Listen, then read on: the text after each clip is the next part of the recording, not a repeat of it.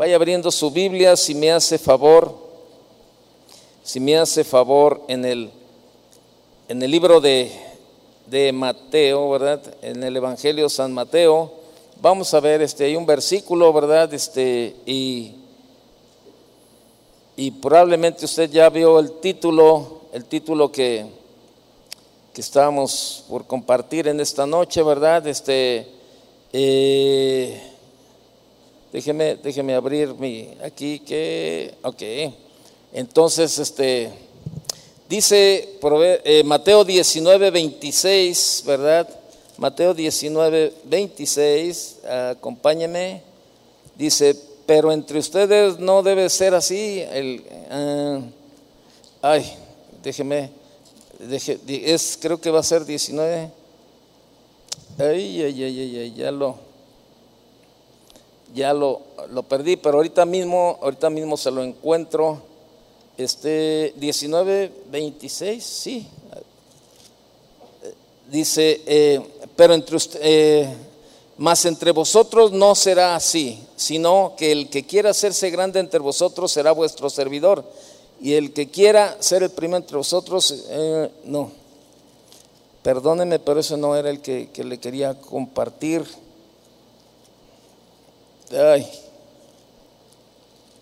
Bueno, vaya conmigo a Lucas capítulo 1, verso 37. Eran dos versículos los que yo traía con usted, para usted, y ahorita le busco el otro mientras lea conmigo el primero, este de Lucas capítulo 1, verso 37. ¿Ya lo tiene? Dice, y porque nada hay imposible para Dios, nada hay imposible para Dios. Fíjese, el tema en esta noche es acerca de un buen hábito, hacer un buen hábito. Ese buen hábito es confiar en Dios. El ser humano, vamos viendo primeramente qué es un, qué es un hábito, qué es el hábito del ser humano. Los hábitos son conductas que repetimos eh, muchas veces, ¿verdad?, eh, en nuestra vida. Y son conductas que muchas veces estamos eh, repitiendo hasta que forman parte de nuestras actividades diarias. De esta manera, luego de un tiempo, los hábitos se vuelven automáticos. ¿sí? O sea, a los niños eh, uno comienza, ¿verdad?, a enseñarle, ¿verdad?, este, a saludar, a dar las gracias, y entonces después ya se vuelve un hábito que, el niño, ¿verdad?, va creciendo y tiene el buen hábito de, de saludar, de dar gracias y hacer todo. Ahora bien, mire, hay un estudio de la universidad, del University College de London, este, hay, un estudio muy interesante de esta Universidad de Londres eh, que dice que cuánto tiempo se tarda en adquirir un nuevo hábito.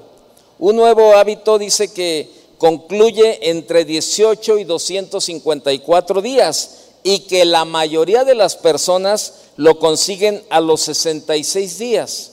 Es evidente que esta gran variabilidad dependerá de lo complejo que sea el hábito a adquirir. Si es un hábito que, tiene cierta problemática, como por ejemplo aprender a manejar, aprender a manejar, pues este, eh, lleva, un poco de más tiempo y más cuando la persona es un poco inquieta o nerviosa, ¿verdad? Este, eh, le cuesta trabajo esa parte de soltarse y manejar pero el promedio, ¿verdad? dice que las personas lo consiguen a los 66 días, es cuando lo que tarda en adquirir un nuevo hábito. El ser humano es un ser, es un eh, es un ser de hábitos. Este, eh, forman muchos hábitos alrededor de, de la vida del ser humano, pero así como aparecen buenos hábitos, también hay malos hábitos.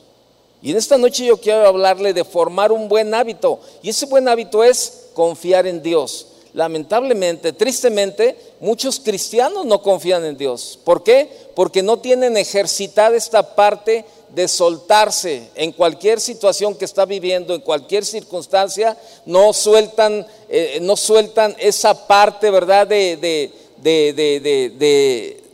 de, confiar en Dios. Y hay, mal, hay malos, es un mal hábito. Y los malos hábitos tienen consecuencias negativas como una mala calidad de vida, crea insatisfacciones en diversos, en diversos aspectos emocionales y varios de los considerados malos hábitos traen daños irreparables y en otros casos son difíciles de eliminar y conducen a caer en vicios, ¿verdad? Este, o en adicciones, ¿verdad? Entonces nosotros los cristianos estamos llenos también de malos hábitos, ¿verdad? Este, eh, espiritualmente hablando. Por ejemplo, uno de los de, de, de un buen hábito es orar, pero muchos cristianos no lo tienen. Un buen hábito es la lectura de la palabra, pero muchos cristianos no lo tienen tampoco. No lo tienen. Crear hábitos er, es hacer lo mismo con regularidad durante largo tiempo, lo cual nos define y nos identifica. O sea, eh, el crear hábitos es hacer lo mismo con regularidad durante un largo tiempo y es lo cual nos define y nos identifica. Y sabe, los hábitos se van formando mediante la repetición, una repetición constante de ciertas rutinas que con el tiempo nos parecen normales y así se vuelven costumbres.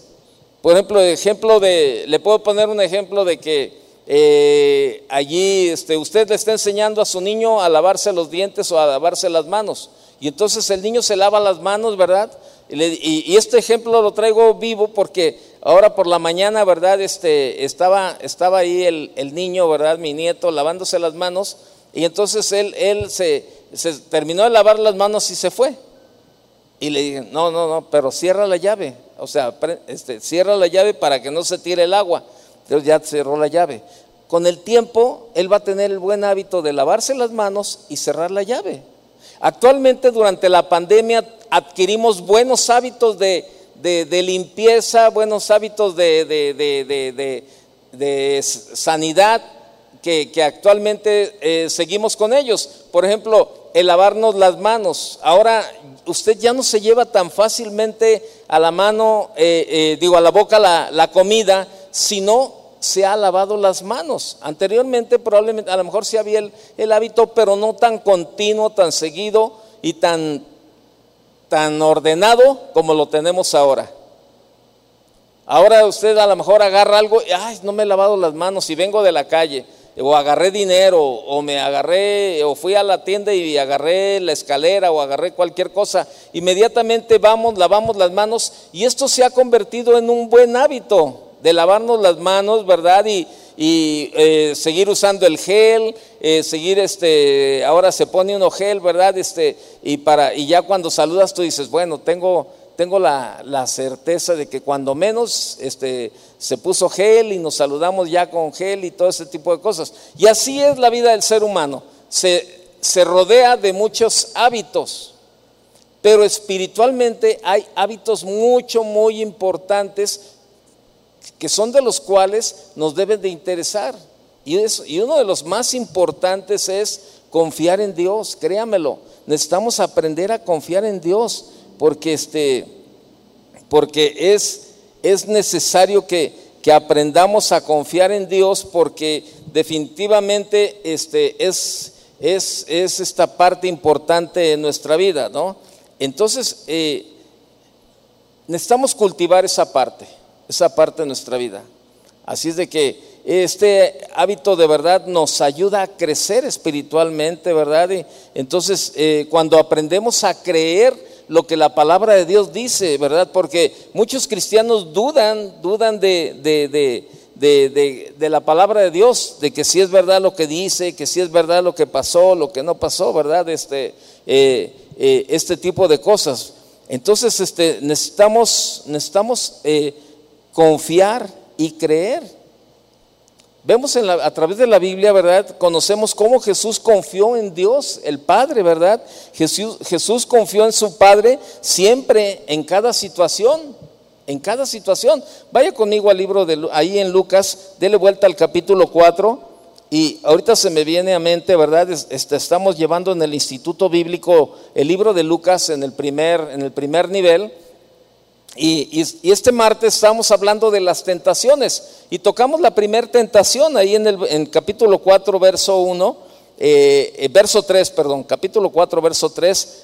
Usted ya sabe de la tentación, ¿verdad? Que Jesús fue, eh, volvió al Jordán y fue llevado por el Espíritu al desierto.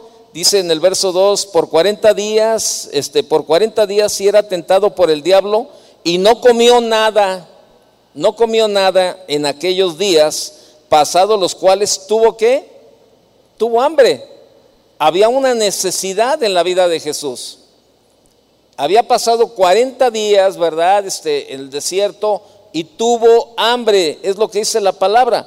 Entonces en el verso 3, entonces el diablo le dijo, si eres hijo de Dios, di a esta piedra que se convierta en pan.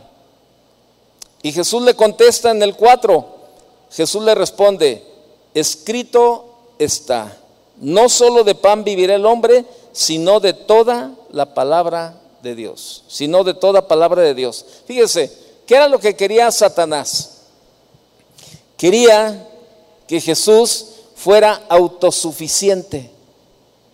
Satanás sabía que en ese momento Jesús tenía hambre, ¿verdad? Y oye, convierte las piedras en pan. Tienes hambre, convierte las piedras, come. Y Jesús le dijo, no, no solo de pan vivirá el hombre, sino de toda palabra, sino de toda palabra de Dios. ¿Qué era lo que estaba propiciando Satanás? Satanás lo estaba llevando a que, a que su autosuficiencia lo hiciera, convirtiera las piedras en pan. Pero Jesús dependía del Padre y confiaba en el Padre. Confiaba en el Padre. ¿Y sabe qué? No lo hizo. Y Satanás trató de estar ahí, ¿verdad? Insistiendo y vemos la segunda y vemos la tercera tentación. Pero la primera es tratando de hacer que Él por sí mismo supliera una necesidad, ¿verdad? Este, eh, o sea, de cualquier forma que se supliera la necesidad sin, sin, tomar en cuenta al Padre, sin tomar en cuenta a Dios. Y sabe, ese es un estilo de vida de muchos de los cristianos. O sea, eh, haga de cuenta, ¿verdad? Lo vemos, le voy a poner un ejemplo en el mundo. Ahí está un hombre, ¿verdad? Este, o eh, un hombre que su familia tiene hambre su familia tiene hambre y entonces sale a la calle, ¿verdad? Y anda ahí, no, pues mi familia tiene hambre. Y luego ve una oportunidad y se mete a una tienda, roba un garrafón o un galón de leche y se lo lleva. Él, pues robó y se lo llevó. No esperó un tiempo, no, este, no buscó eh, de alguna manera suplir esa necesidad de otra forma, sino que lo buscó de la manera más fácil, a su manera fue autosuficiente. No, yo voy, agarro, quito lo que no es, lo que, aunque no sea mío, pero yo me lo llevo y suplo la necesidad en mi casa. O sea, y, el ser humano, y los cristianos a veces también es igual. O sea, tratamos de suplir las necesidades como nosotros queremos, sin confiar en Dios. Necesitas dinero y luego después dice, ah, pues voy a ver a quién le pido. Voy a a ver este, qué empeño. Voy a a ver este, en dónde me prestan voy a ver, voy a hacer, y buscamos y buscamos y buscamos, y no vamos siempre al primer lugar más importante de poner nuestra necesidad en las manos de Dios. Entonces, qué tremendo, ¿no? Y tratamos de por nosotros mismos satisfacer las necesidades. Y muchas de las ocasiones cometemos errores. Cometemos errores y, las suplimos de una manera, pero mal. Y esto nos afecta de una o de otra manera. Y a lo mejor es lo que está pasando. ¿Por qué? Porque no hay una confianza en Dios. No hay una confianza, ¿verdad? Este, de, de, de, rendirnos y soltarnos y decirle, ¿verdad? Bueno, yo sé que Dios, Dios lo puede hacer. Yo creo que Dios lo puede hacer. Vamos a confiar. Y, es la primera tentación que, estaba, eh, que Satanás llevaba a Jesús era la, autosuficiencia, ser autosuficiente. No, ¿sabes qué? Oye, mm, estoy pasando una necesidad. Ah, pero no importa, ahorita ahí cualquier, a ver a quién me transeo, a ver a quién le hago, a ver qué, qué cosas hago y yo lo busco. Y a lo mejor tu esposa o tu esposo te dice, no, espérate, vamos orando mejor, no pidas, no pidas dinero, no, no, no, no vendas o no hagas esto, espérate, vamos orando, vamos esperando este, que Dios nos muestre, nos muestre qué es lo que debemos de hacer. No, no, no, no, espérate, no pasa nada, no pasa nada, vamos a hacerlo. Es autosuficiencia. Y muchos cristianos son, se sienten autosuficientes y hacen a un lado a Dios, no confían en Él no confían.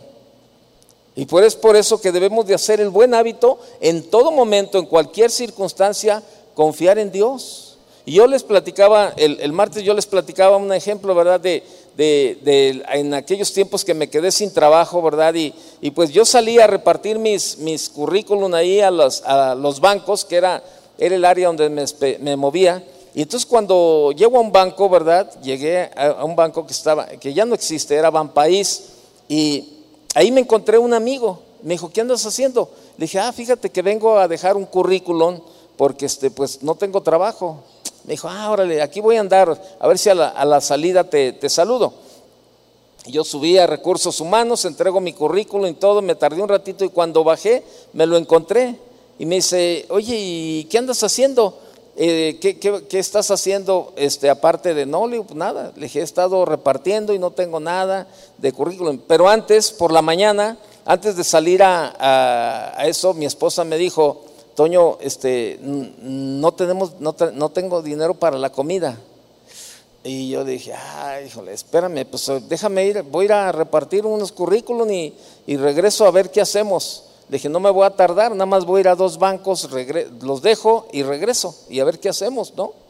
Pero pues ya en el camino te vas y tú vas, pues vas platicando con Dios, ¿verdad? Y Señor, bueno, pues tú sabes, ¿no? Que eh, es, es, parte, es parte también de lo que necesitamos aprender, Señor. Yo sé que este tiempo no está pasando, eh, en ningún momento te has olvidado de nosotros y Señor, pues gracias, ¿verdad? Y de alguna manera, pues le vamos a hacer. Y ya llego al banco, dejo el, currículum, me encuentro este amigo y entonces me dice, oye, este, ¿y cómo andas? Le dije, no, bien, bien, bien, bien. No, no, pero ¿cómo andas? Este, no, no, todo bien, ¿verdad? Ya ve que el orgullo, la soberbia, luego no nos deja, ¿verdad?, aceptar nuestra realidad. Y sabe, ¿usted cree que hay cristianos soberbios? ¿Eh? ¿Sí o no? Ay, cristianos con una soberbia impresionante. Y con orgullo, ¿eh? ¿Sí o no? claro que sí hay. Hay con una soberbia y con un orgullo tremendo que ahora sí, este, el hambre me tumba, pero el orgullo me levanta. Que como dice el dicho mexicano, ¿verdad? El hambre me tumba, soy de Jalisco y el, el orgullo me tumba, no, perdón, el hambre me tumba, pero el orgullo me levanta, ¿no? Bueno, pues así era yo. Orgulloso y soberbio. Orgulloso y soberbio, tremendo. Y este amigo me dice, ¿cómo andas? Económicamente, ¿cómo es? No, no, todo bien, todo excelente, ¿verdad? En casa sin comida, sin nada. Y yo, no, no, excelentemente bien. Y hasta pones una cara así de, alegría, ¿verdad? Que, que, que, este, que te ves en el espejo y lo único que te dices hipócrita, ¿verdad? Fingiendo. No, no, todo bien, todo bien, todo bien, todo excelentemente bien. Y este, bueno, nos vemos. No, pero en serio, ¿cómo andas? No, bien, bien, todo bien, estoy perfectamente bien. Gracias a Dios estamos bien. Me dijo, ¿sabes qué? Se mete la mano a la bolsa y me dice, yo me acuerdo, dice, que en alguna ocasión yo estaba pasando por un tiempo difícil. Dice, y tú me diste algo. Dice, yo, ahora yo sé, yo sé lo que es pasar esos tiempos. Toma. No, no, ¿cómo crees? No, no, para nada, no, este, no, no, todo está bien. Gracias. No, no, no. Ahí nos vemos. No, toma, tómalo. Fíjese, Dios queriendo bendecirme y yo negándome la bendición y en casa pasando necesidad. Pero todo por el orgullo y por la soberbia. Me dijo, no, toma. Y entonces lo agarré y me lo eché a la bolsa. Y ya me vine caminando, ¿verdad? Por ahí, este, eh, para llegar a casa, ¿no? Entonces en el camino metí la mano a la bolsa y saqué el billete. Y era un billete de 500 pesos. Yo dije, híjole, Señor, pues, y ahora sí, ¿verdad? Muy humilde yo y muy espiritual. No, Señor, pues gracias, ¿verdad? Gracias que mandaste un cuervo. Este no era un cuervo, era un sopilote, pero, pero él fue el que me llevó el dinero, ¿verdad? Así, este, gracias, Señor, porque, pero, qué fácil hubiera sido haber, haber aceptado en el momento y decirle, ¿sabes qué? La verdad, sí, está, eh, pues está difícil la cosa, pero estamos contentos, si hay, hay este, necesidad, pero sabemos que también en medio de este tiempo Dios está tratando con nosotros y todo lo demás. Tan fácil, pero el orgullo, la soberbia. Y llego a mi casa y le digo a mi esposa, toma. Y me dice mi esposa, ¿qué hiciste? ¿Qué vendiste o qué, qué hiciste? Nada. Le dije, ¿te acuerdas de tal cuate? Sí. Le dije, fíjate que me lo encontré. Y él me dijo que en un, en un tiempo yo le había apoyado en algo y pues él me dio esto. Y mi esposa, pues qué bendición. Y sabe, y, y, así es, así es como Dios quiere llegar a nuestra vida. O sea, Él quiere que confiemos en Él, que dependamos de Él de verdad en todo momento y que no seamos autosuficientes. O sea, que, que, que, claro, yo no le estoy diciendo, ah, ya no voy a trabajar, aquí me voy a quedar en casa y todos los días que el Señor me mande cuervos. No, no, no, no le estoy hablando de eso, no se vaya a los extremos. Hay que hacer lo que debemos de hacer, pero en los momentos, ¿verdad?, en los que debemos de, de, de aprender a confiar en Dios y soltar nuestra vida en las manos de Dios, debemos de hacerlo. Ese es un buen hábito que lo vayamos practicando. Jesús demostró una total dependencia de Dios, aun cuando las circunstancias parecían contrarias a su voluntad. Él no tuvo que ver para creer, fíjese. Jesús creyó al Padre y el Padre siempre cumplió su palabra en la vida de Jesús. Jesús confió totalmente en la voluntad del Padre este, cuando estaba ahí en el, en el jardín de Hexemaní, ¿se acuerda? Aunque la situación lo angustiaba, ¿verdad? Profundamente. Vaya conmigo ahí a Mateo capítulo 26, por favor.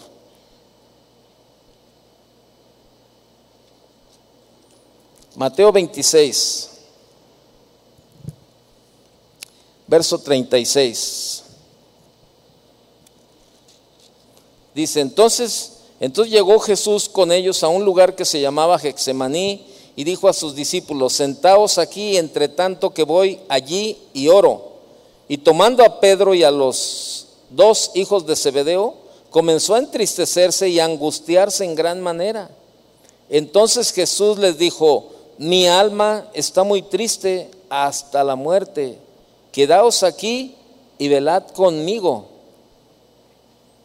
Yendo un poco adelante, se postró sobre su rostro, orando y diciendo, Padre mío, si es posible, pasa de mí esta copa, pero no sea como yo quiero, sino como tú.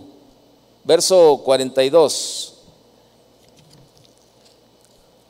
Otra vez fue y oró por segunda vez diciendo, Padre mío, si no, si no puede pasar de mí esta copa, sin que yo la beba, hágase tu voluntad. Fíjese, o sea, la, actitud de Jesús, ¿verdad? Él confiaba, está bien, él, él, él clamó, ¿verdad? Al Señor, pero confió, confió, ¿verdad? Eh, y, y él estaba honrando al Padre. Y sabe, nosotros honramos al Padre y honramos a Jesús cuando actuamos con fe de acuerdo a su palabra, de verdad. Es la mejor forma de honrarlo cuando obedecemos, cuando honramos de verdad la palabra de Dios, que, que, este, que, que eh, cuando, la, cuando leemos, cuando estamos pasando por una situación y, y comenzamos a caminar de acuerdo a la palabra de Dios, de esa manera honramos a Dios, honramos a Jesús y nos identifica como cristianos. Porque ahora, actualmente, como está el mundo, es difícil, la verdad, ver que la gente confíe, ver que la gente así, ¿verdad? Ahora todo el mundo quiere resolver los problemas por sí mismo en una forma autosuficiente y, y todo hay menos confianza en Dios. Y el cristiano está llegando a ese, a ese nivel también. Jesús reconocía que cualquier cosa que Dios deseara era lo mejor. Jesús reconocía que cualquier cosa que Dios deseara era lo mejor. Confiar en Dios, confiar en Dios es aceptar el plan de Dios como lo mejor y no buscar otra salida. La fe abraza la voluntad de Dios aun cuando no tenga explicación en ese momento.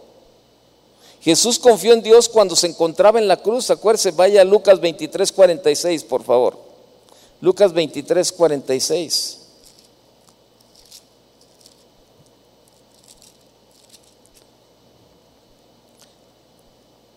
Entonces Jesús, clamando a gran voz, dijo, Padre, en tus manos encomiendo mi espíritu. Y habiendo dicho esto, expiró.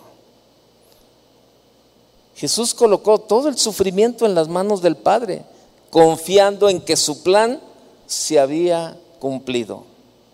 La verdadera confianza en Dios simplemente busca a Dios, no evita no evade a Dios tratando de imaginar cómo serán las cosas, ¿verdad? Sino que al contrario, busca a Dios. El cristiano debe de buscar a Dios en cualquier circunstancia, de verdad. Jesús creyó que Dios podía hacer lo imposible, que Él podía hacer lo imposible. La fe de Jesús declara que no hay nada que Dios no pueda hacer. Vaya conmigo a Marcos capítulo 11, por favor.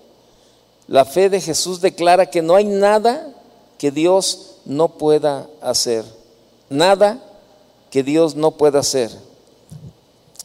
Marcos 11, 23. Porque de cierto os digo que cualquiera que dijere este monte, quítate y échate en el mar, y no dudare en su corazón, si no creyere que será hecho lo que dice, lo que diga le será hecho. Mateo 20, verso 18, por favor. Jesús creyó que el Padre podía levantarlo de la muerte. Vea lo que dice Mateo 20, verso 18 y 19.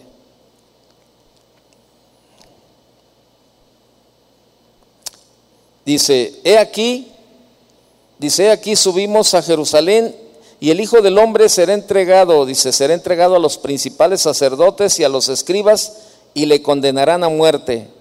Y le entregarán a los gentiles para que le escarnezcan, le azoten y le crucifiquen. Mas al tercer día resucitará. Jesús confiaba. Jesús confiaba y creía que el Padre podía levantarlo de la muerte. Jesús esperaba confiadamente en que Dios iba a levantarlo de la muerte tal como lo había prometido. Y sabe, la, palabra de Dios está llena, está llena de, promesas para, para nosotros, está llena. Por eso todo cristiano debe, sabe que debe confiar en Dios. Se nos enseña, se nos comparte, se nos predica por medio de la palabra de Dios que nosotros debemos de confiar en Dios con todo el corazón. Y aún muchas veces nosotros le hemos dicho a alguien que está pasando por dificultades que confíe en Dios. ¿Cuántas veces eh, eh, nos damos cuenta o platicamos con, con, personas que están pasando tiempos difíciles y nosotros mismos les estamos ministrando la palabra y nosotros mismos lo estamos llevando a que confíen en Dios, nosotros mismos lo estamos llevando, ¿verdad?, a que pongan su problema, su necesidad en las manos de Dios y que Dios nos escucha y que Dios, pero sabe, damos el consejo o la palabra o el, ánimo y nosotros nos quedamos sin nada. Porque no confiamos. La gente está pasando por dificultades y nosotros les decimos, confía en Dios, Dios, mira, para Dios no hay nada imposible. De hecho, la vida cristiana consiste en confiar en Dios y en su palabra. Pero, ¿por qué debemos confiar en Dios?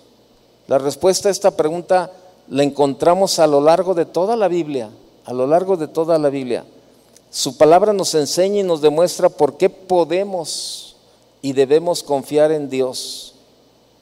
Podemos confiar en Dios porque la Biblia nos muestra que otros hombres, ¿verdad?, decidieron hacerlo y no fueron desamparados. Salmo, vaya al Salmo, capítulo 9, por favor. Salmo capítulo 9, verso 10.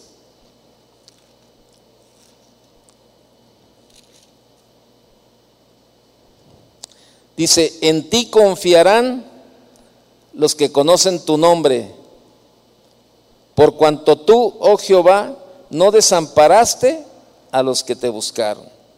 En otra versión dice, en ti confían los que conocen tu nombre, porque tú, Señor, jamás abandonas a los que te buscan. Jamás abandonas a los que te buscan. Jamás abandonas a los que te, a los que te buscan. Vaya jueces, por favor.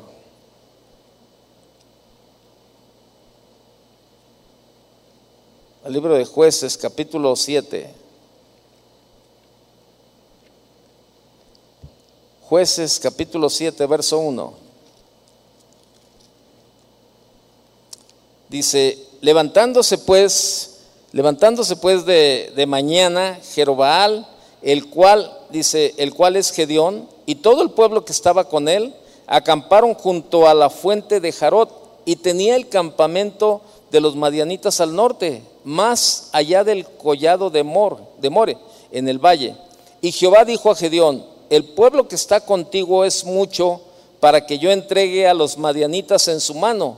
No sea que se alabe Israel contra mí, dice, diciendo, mi mano me ha salvado. Ahora pues, haz pregonar en oídos del pueblo, diciendo, quien tema y se estremezca, madrugue y devuélvase desde el monte de Galat y se devolvieron de los del pueblo veintidós mil y quedaron diez mil. Y Jehová dijo a Gedeón, aún es mucho el pueblo, llévalos a las aguas y allí te los probaré. Y del que yo te diga, vaya este contigo, irá contigo. Mas de, más de cualquiera que yo te diga, este no vaya contigo, el tal no irá.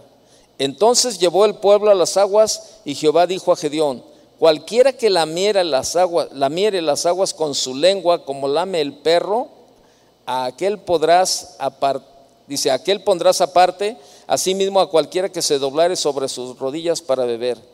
Y fue el número de los que lamieron llevando el agua con la mano de su boca, trescientos hombres, y todo el resto del pueblo se dobló sobre sus rodillas para beber las aguas. Entonces Jehová dijo a Gedeón, con estos trescientos hombres que lamieron el agua, os salvaré y entregaré a los madianitas en tus manos y váyase todo lo demás, váyase toda la demás gente, cada uno a su lugar.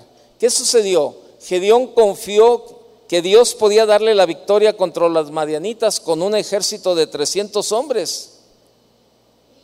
Y Dios le dio la victoria. Ahí podía haber dicho, este, ay, no, pero este, 22 mil, imagínense, y luego le deja 300. No, señor, pero nos van a poner una recia, Señor. Y a veces así estamos nosotros también. No, Señor, pero pues, ¿yo qué puedo hacer? Jeremías 32, 27, vaya por favor.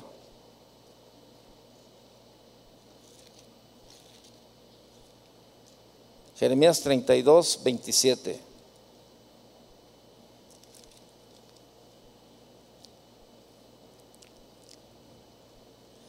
He aquí que yo soy Jehová, Dios de toda carne. ¿Habrá algo que sea difícil para mí? Para Dios no hay demasiado poco si confiamos en Él. Dice la parte final de este, dice otra versión, yo soy el Señor, Dios de toda la humanidad. ¿Hay algo imposible para mí? ¿Habrá algo que sea difícil para mí? Yo le pregunto, ¿habrá algo que sea difícil para Dios? ¿Sí o no? ¿Tu problema? ¿Tu necesidad? ¿Tu enfermedad? ¿Tu problema matrimonial? ¿Tus hijos? ¿Habrá algo que sea difícil para Dios? Fíjese, cuando leemos la Biblia, ¿no? Que vemos cómo de la nada, de la nada, de la nada, Dios creó. Dios creó todo. De la nada, Dios creó todo. Todo. Todo lo que ve, todo lo que hemos visto por años, ¿verdad? La naturaleza. Y dice uno, qué tremendo, ¿no? Ahora que estuve fuera, tuve la oportunidad de ir a, a, ver la réplica del arca y este y, y, los todos los, este, los que lo construyeron se basaron, pero al pie de la letra, en, en, las, en, las, en las dimensiones de las que habla la Biblia, ¿no? Entonces, cuando tú ves el, el, tamaño del arca ahí, dices, híjole, qué tremendo, ¿no? O sea, el tiempo que se tardaron en construirla y la, la ves ahí, y, este, y entonces tienes la oportunidad, la oportunidad de entrar y, la, diseñaron de tal manera, ¿verdad? Este, de acuerdo a lo que, a lo que todos los estudiosos, todos los este, eh, eh, se pusieron de acuerdo y se formaron, formaron grupos y comenzaron ahí a, platicar y a ponerse de acuerdo de cómo, cómo era por dentro, ¿verdad? Este, cómo llevaban a los animales, cómo estaban los aviarios de un lado, cómo estaban las jaulas de los animales peligrosos, cómo estaban cómo los viveros que tenían por dentro, cómo captaban el agua de la lluvia, ¿verdad? Para de ahí este, tenerla, este, cómo sacaban, de qué manera sacaban el humo para cuando se ponían a cocinar. Y tú comienzas a ver todo eso, ¿verdad? Y, y no es otra cosa más que la sabiduría de Dios, dada al hombre, ¿verdad? de acuerdo a su plan específico, de acuerdo a su palabra, la verdad. Ves todo eso y comienzas a ver, ¿verdad? Y, y, comienzas a escuchar ahí, este, y, te ponen el ejemplo de, de, de, algunos otros artefactos, ¿verdad? Que se hubieran construido de tal manera, este, cómo a levantarse las olas de, ¿sabe cuántos metros, verdad? Pues los, los inundaban y los hundían inmediatamente. Y sin embargo, el arca se ve, ¿verdad? Cuando se levantaban, cómo flotaba ¿verdad? Hay un, eh, hay un simulacro ahí, ¿verdad? De, cómo el arca eh, navegaba en todo ese tiempo. Y tú, veías, y tú ves y tú dices, híjole, no te queda otra cosa más que decirle, Señor, gracias Señor, porque, o sea, esto, hace, ¿verdad? Eh, te, da te abre un, un panorama de ver la mano, la obra, la creación de Dios, el cuidado de Dios y todo lo que Dios hace en nuestra vida. Y cómo de la nada creó todo. O sea, la palabra nos lo enseña, cómo de la nada creó todo. Y a veces nos estamos ahogando con un problema así de sencillo. Y dudamos de que Dios pueda suplir esa necesidad o que Dios pueda arreglar mi matrimonio o que Dios pueda este, hacer lo que, lo que estamos creyendo, confiando que Dios puede hacer. Dudamos. Cuando la palabra de Dios nos muestra la inmensidad, la inmensidad de lo que Dios puede hacer. Aquí viene una pregunta. ¿Será Dios con toda su inmensidad y con todo lo que Él puede hacer? que esté fallando? ¿Será Dios el que está fallando? ¿Eh? ¿O seremos nosotros en algún área que no hemos hecho las cosas conforme al plan y al propósito de Dios? Como hace rato que oramos por un matrimonio, que Dios restaure el matrimonio, ok. Pregunta, ¿usted cree que Dios está fallando en la restauración de ese matrimonio? A lo mejor hay algo, hay algo que necesitan hacer. Saben, muchas de las ocasiones, vuelvo a lo, a lo que le decía del principio de la autosuficiencia, hay, una situación, hay una situación en la vida de, del por qué, del por qué no confiamos en Dios. Y le voy a decir por qué. Porque nos da temor, nos da temor soltar el control de la situación. Nos da temor, nos da temor así, decir, ¿sabes qué? Entrégaselo a Dios, pero te da temor porque tú todavía, tú todavía tienes una esperanza de que tú puedes resolver esa situación y no quieres soltarlo y no quieres soltarlo y hay un temor, hay un temor de que no es que si lo suelto,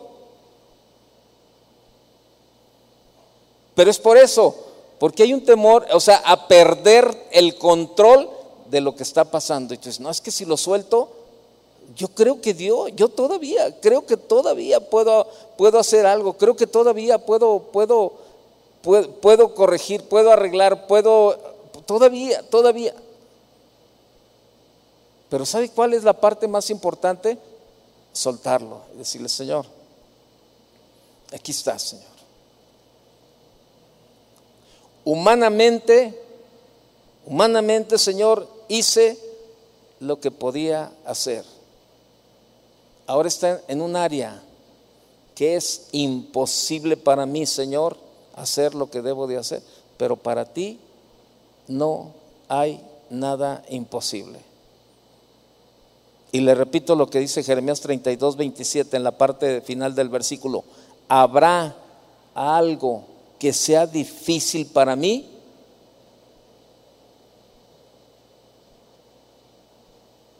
¿Habrá algo que sea difícil para mí?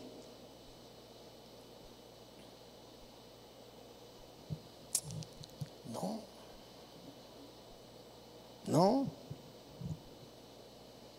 No. Yo le pregunto, ¿habrá algo que sea difícil para Dios? No, pues con esa convicción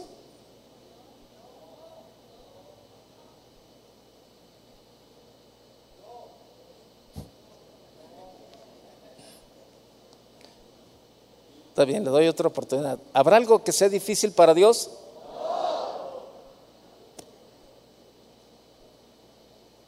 No. Ahora, ahí es donde nosotros tenemos que trabajar, en formar un buen hábito en nuestra vida de confiar en Dios. Confiar en Dios. Si confiamos en Dios, no reniegue de las autoridades. No se la pase ofendiendo, criticando, diciendo, o sea, confía en Dios. Bueno, ¿por qué? Porque su palabra dice que toda autoridad ha sido puesta por Dios.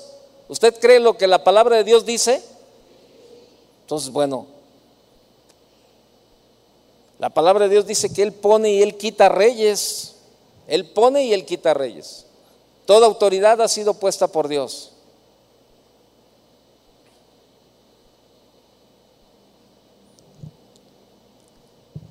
La clave es la fe, no los recursos que se tienen. Marcos 9:23, vaya conmigo.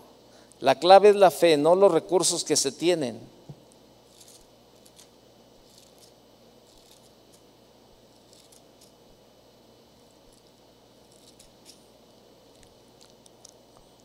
Marcos 9:23.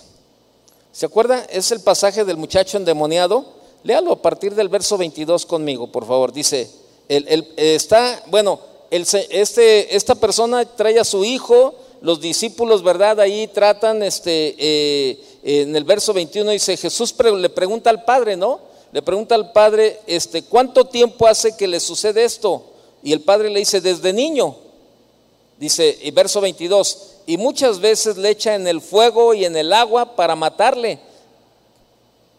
Pero vea lo que le dice el padre de este joven a Jesús. Le dice, pero si puedes hacer algo, ten misericordia de nosotros y ayúdanos.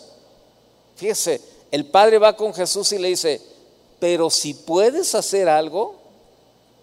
¿Y qué le contesta Jesús en el 23? Jesús le dijo, si puedes creer, al que cree, todo le es posible.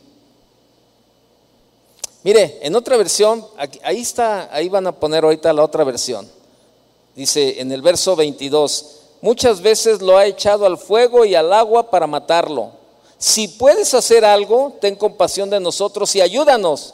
Y en el verso 23, este, Jesús le dice, ¿cómo que si puedo? ¿Cómo que sí puedo? O sea, ¿dudas que yo puedo hacer algo en tu matrimonio? ¿Dudas que yo puedo hacer algo en tu necesidad? Y, le dice, ¿cómo que sí puedo? Le contesta Jesús. Y le dice, para el que cree, todo es posible. En otra versión, me gusta mucho esa, esa, versión cuando dice, mira, no, no me preguntes si puedo. Mejor pregúntate si puedes creer. O sea, no me cuestiones a mí. En esa versión así dice, no me, yo se lo estoy parafraseando. No me cuestiones a mí no, no, no me cuestiones a mí si puedo hacer algo o no.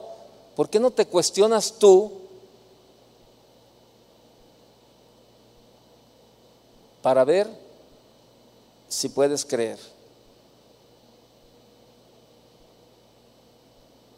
Porque muchas veces luego sale, ¿verdad? Y decimos, ¿tú crees que Dios pueda? ¿Ha escuchado esa frase? Cuando la gente viene y le platica a usted, ¿tú crees que Dios pueda arreglar mi matrimonio? ¿Tú crees que Dios pueda sanarme? ¿Tú crees que Dios pueda suplir mi necesidad? ¿Tú crees que Dios pueda? ¿Tú crees que Dios pueda? ¿Tú crees que Dios pueda? Y la Biblia nos dice, nada hay imposible para Dios, nada. Aquí la pregunta es, mejor cuestionémonos cada uno si podemos creer.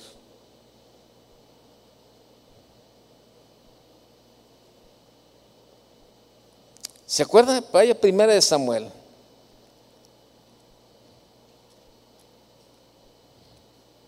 ¿Qué me dice del pasaje de, de, David?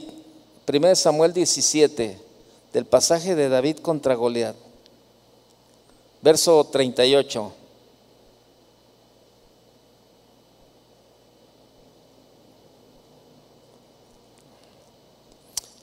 Eh, dice, y Saúl vistió a David con sus ropas y, puso sobre su cabeza un casco de bronce y le armó de coraza.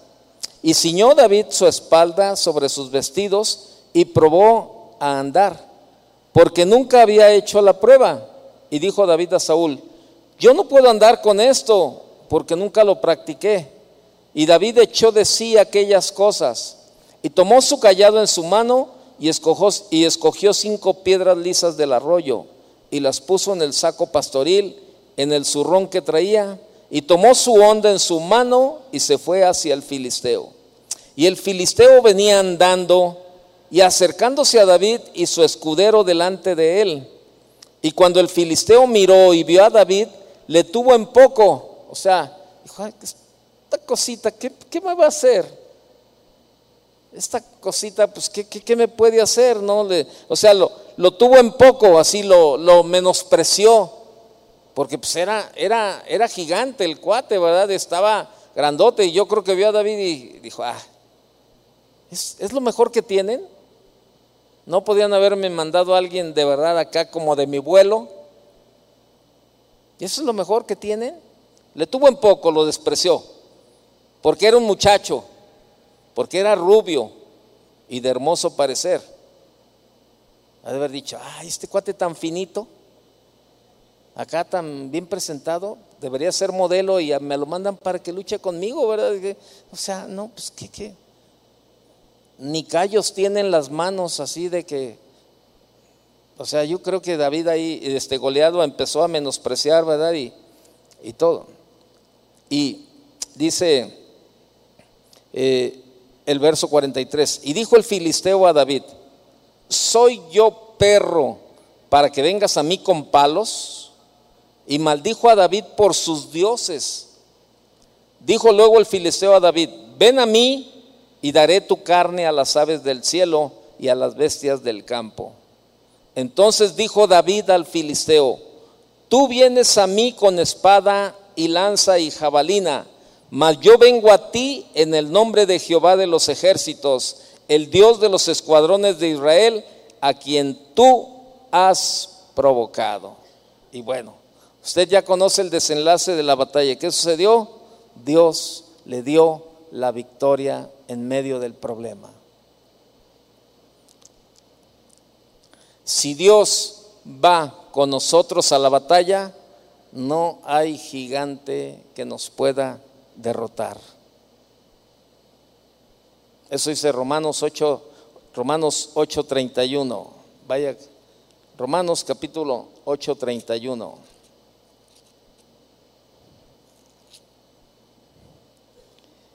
¿Qué pues diremos a esto? Si Dios es por nosotros, ¿quién? Dígame, ¿quién? ¿Eh? Nadie. ¿Quién contra nosotros? Las armas de Dios son más poderosas que cualquier enemigo de nuestra vida. Y, y le puedo seguir hablando de, de testimonios ¿Qué me dice de, de Daniel? En el, ahí en el horno de fuego, ¿verdad? Este,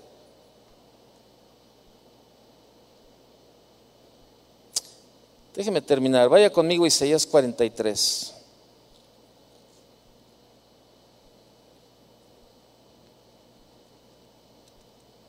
Isaías capítulo 43, verso 1.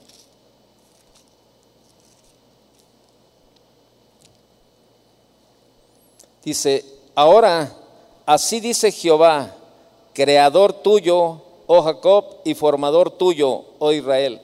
No temas, porque yo te redimí, te puse nombre, mío eres tú. Cuando pases por las aguas, yo estaré contigo. Y si por los ríos, no te anegarán. Cuando pases por el fuego, no te quemarás, ni la llama arderá en ti porque yo Jehová, Dios tuyo, el Santo de Israel, soy tu Salvador. A Egipto he dado por tu rescate, a Etiopía y a Seba por ti. Porque a mis ojos fuiste de gran, de gran, de gran estima, fuiste honorable y yo te amé. Daré pues hombres por ti y naciones por tu vida. No temas, porque yo estoy contigo. Del oriente traeré tu generación y del occidente te recogeré. Verso 11, yo, yo Jehová, y fuera de mí no hay quien salve. Ahí está la respuesta. Solo Dios puede cumplir sus promesas por difíciles que parezcan las circunstancias de nuestra vida. Salmo 22.5. Salmo 22.5.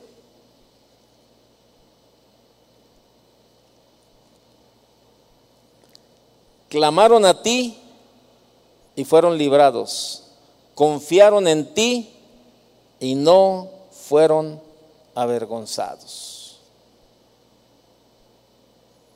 No fueron avergonzados.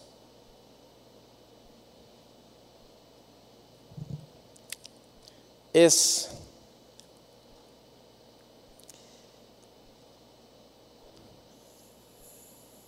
eh, La pregunta es, ¿por qué es tan difícil para nosotros confiar en Dios? ¿Por qué es tan difícil para nosotros confiar en Dios? Y en la mayoría, en la mayoría de las ocasiones esto no se debe a Dios, sino a nosotros mismos. Y le repito lo que le decía hace un momento, nos da temor, nos aterra pensar que no tenemos el control de las cosas. Y mientras menos control tenemos, más preocupados y ansiosos nos mostramos. Pensamos que nuestro problema está más allá de lo que Dios puede controlar. Y muchas veces llegamos al punto de pensar que si nosotros no hemos podido resolver una situación debido a todas sus ocupaciones, Dios no se tomará el tiempo para ayudarnos.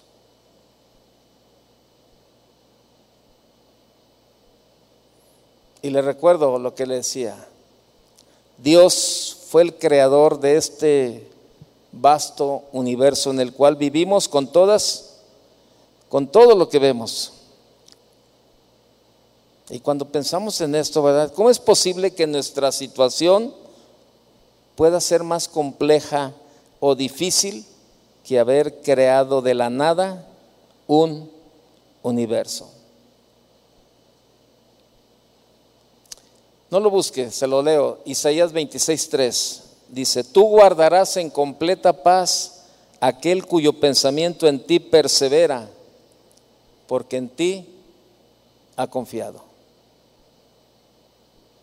Tú guardarás en completa paz aquel cuyo pensamiento en ti persevera, porque en ti ha confiado. ¿Qué le parece si cerramos nuestros ojos?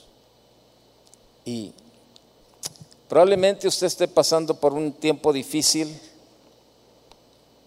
pero le da temor, le ha dado temor soltarlo. Le ha dado temor soltar esa situación en su vida.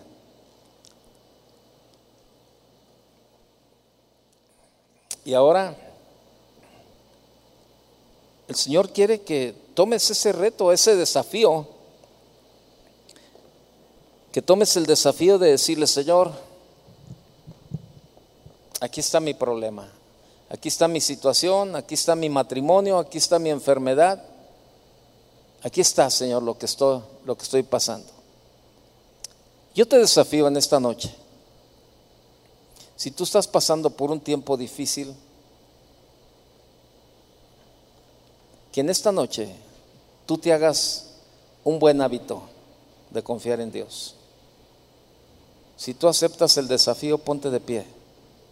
Si tú dices, quiero confiar en Dios, quiero confiar, a pesar de las circunstancias, a pesar de la situación, yo suelto el control de mi vida, de mi matrimonio, de mis hijos, de toda circunstancia, aún de la enfermedad, porque sé que Dios tiene cuidado de eso. Levanta tus manos. Padre, gracias Señor. Muchas gracias Señor por tu palabra, porque a través de ella Señor podemos hacer crecer nuestra confianza en ti Señor. Y en esta noche Señor aceptamos el desafío de confiar en ti Señor, de soltar Señor todo aquello, todo aquello que nos causa Señor que nos aterra, Señor, soltarlo y porque sentimos que estamos perdiendo el control, Señor, pero hemos batallado, le hemos luchado, le hemos buscado por un lado, por otro y por otro y no hemos podido resolver nada, pero aún así seguimos aferrados, Señor, a este estilo de vida, Señor. Pero hoy, hoy quiero comenzar a hacer un buen hábito en mi vida, Señor. Quiero aprender a confiar en ti en todo, en todo momento en cualquier circunstancia, en cualquier decisión, en cualquier situación. Quiero aprender a confiar en ti, Señor. Ayúdanos, Señor. Ayúdanos, Señor. Señor, hemos visto a través de tu palabra todos los testimonios de, de, la gente que confió en ti, Señor, de la gente que creyó en, tu, en ti, Señor. Y hemos visto cómo salieron victoriosos, Señor y ahora nosotros también queremos hacerlo, Señor. Y sabemos que lo único que nos puede llevar a ese nivel es la obediencia. La obediencia, Señor, a tu palabra. La fe, Señor. Esa fe, esa, esa fe que mueve todas circunstancias, Señor. Esa fe que cuando nosotros la ejercitamos, Señor, aprendemos, Señor, a vivir por ella, por la fe. Gracias Señor por lo que tú estás haciendo en nuestras vidas, porque sabemos que aún en medio de lo que estamos viviendo y estamos pasando, aún en medio de todo eso, está tu mano, Señor. Aún en medio de todo eso, Señor, tú tienes un plan y un propósito para cada uno de nosotros. Por eso en esta noche, Señor, lo único que te podemos decir es gracias. Gracias por lo que estoy viviendo, gracias por lo que estoy pasando, porque sé que aún allí tu mano está, Señor, sobre mí. Siga, siga platicando con el Señor, entréguele lo que le tiene que entregar y, dejemos que el canto ministre nuestras vidas.